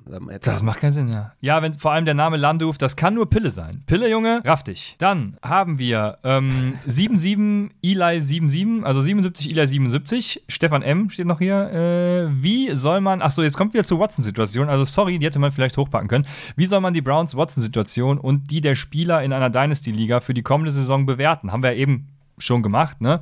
Er hat jetzt aber ein paar Fragen speziell zu Spielern. Ich habe in meiner 12-Team Half-PPA Superflex-Liga die Quarterbacks Lance, Cousins, Watson, Brissett und Murray Cooper.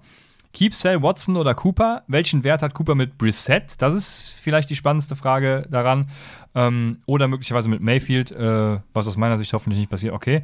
Ähm, lohnt es sich trotzdem. Äh, erstmal die Frage, welchen Wert hat Cooper mit Brissett oder Mayfield? Ja, Cooper ist, ist trotzdem locked in für mindestens 130 Targets. Damit ist er easy Low-End Wide Receiver 2, also mindestens.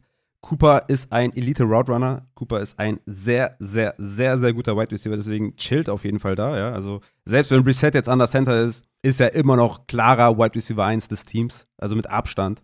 Und von daher, also über Cooper will ich mir gar keine Sorgen machen. Der hat halt nur, das Upside ist halt nochmal viel, viel krasser mit Watson. Aber er ist halt ein Receiver für easy 130 Targets. Ja, also äh, Mayfield wäre natürlich ganz klar die beste Option für die Browns. Die Browns wären die beste Option für Mayfield. Mayfield ist aber eine kleine Diva und will, dass die Browns jetzt angekrochen kommen. Ich sehe das immer noch durchaus im Bereich des Möglichen. Äh, mit Mayfield ist es natürlich noch besser als mit Brissett, aber mhm. ansonsten hat Raphael dazu alles gesagt. Und jetzt kommt die spannende Frage für dich. Aber Brissett, Brissett wird ja starten, für alle, die, die äh, mein, meinen Worten lauschen. Wenn Watson ausfällt, wird Brissett starten. Und dann ist er ein Quarterback 3, ja, 3 auf jeden Fall. Hier und da halt streamable. Ne? Also jetzt nichts Aufregendes, aber je nach Matchup kannst du den aufstellen. Spannende Frage für dich. Lohnt es sich trotzdem noch, einen Joku spät in einer Redraft League zu picken, auch mit Brissett? Oder Mayfield? Ja, ja, weil der einfach ein athletischer Titan ist. Ne? Da kommt, glaube ich, später noch eine Frage. Da habe ich äh, bei Player Profiler mal geschaut. Best äh, Comparison ist Travis Kelsey bei David Njoku. er hat natürlich mit Abstand gar nichts in Richtung Travis Kelsey bisher gemacht, aber was ist der Weg für einen Tight End, um halt ein Every Week Starter zu sein und nicht mehr halt der Streamer und auf Touchdown zu hoffen. Es ist der klare Weg zu Targets und der ist jetzt da. Ne? Auch mit Reset. Und deswegen, ja, lohnt sich immer noch, den äh, spät zu holen in Redraft. Ja. Bin ja nicht so auf dem Hype-Train, aber spät in einer Redraft äh, ist das natürlich ein Shot wert. Ja, genau. Also, ne, wie gesagt, es ist halt ein Late-Round-Target mit viel Upside. Da macht ihr euch auf jeden Fall die Hände nicht schmutzig. Wenn ihr den da mit dem letzten, vorletzten Pick nehmt, sollte Watson gesperrt werden. Bringt einfach eine Menge Upside mit, hat eine hohe Opportunity wahrscheinlich. Von daher passt das so auf jeden Fall. Lass mich, weil wir kommen jetzt wahrscheinlich zum Ende des ersten Teils, lass mich nochmal kurz die Supporter grüßen, die neu dabei sind. Zum einen der Henry ist im 6-Dollar-Tier neu dabei und zum anderen die Lena ebenfalls im 6-Dollar-Tier neu dabei. Appreciate auf jeden Fall. Vielen, vielen Dank für den ganzen Support. Natürlich an alle auch, an den ganzen Support. Check gerne patreon.com slash Fantasy. Check den Discord. Check die Daily Fantasy Football League. Werde ich unten verlinken vom CM. Joint da gerne dem Discord von den Jungs und äh, nehmt da auf jeden Fall teil. Und alle, die natürlich in dem 10-Dollar-Tier sind oder 11-Dollar-Tier und 10-Euro-Tier, whatever, die natürlich noch ihr Supporter-Shirt bekommen. Ich hoffe, die sind soweit alle raus. Ich habe die abgeschickt. Ich habe schon von vielen Rückmeldungen bekommen, dass sie da sind. Also gebt mir auf jeden Fall Bescheid, wenn ihr in diesem Tier seid und noch kein T-Shirt habt. Gerne Bescheid sagen. Ich hoffe aber, dass alle angekommen sind. Das Feedback war natürlich, ja, sehr schön. Hat mich sehr gefreut, dass das so gut angekommen ist. Und äh, wie gesagt, wollen wir einen Break machen? Ich habe jetzt hier jetzt einfach mal so ein kleines Outro eingeleitet. Ich weiß nicht, willst du äh, vielleicht eine Frage irgendwie noch teasern von der von der großen Rubrik des äh, Fantasy Drafts, wo viele Spieler behandelt werden, oder sollen wir hier langsam äh, für den ersten Teil zum Ende kommen? Ich würde vorschlagen, wir machen hier tatsächlich einen Break, da wir ja in der Zeit natürlich etwas fortschreiten werden, wenn wir diesen riesen Block Fantasy Draft jetzt noch machen und äh, der hat es wirklich in sich. Dementsprechend bis nächste Woche bei Upside, dem Fantasy Football Podcast.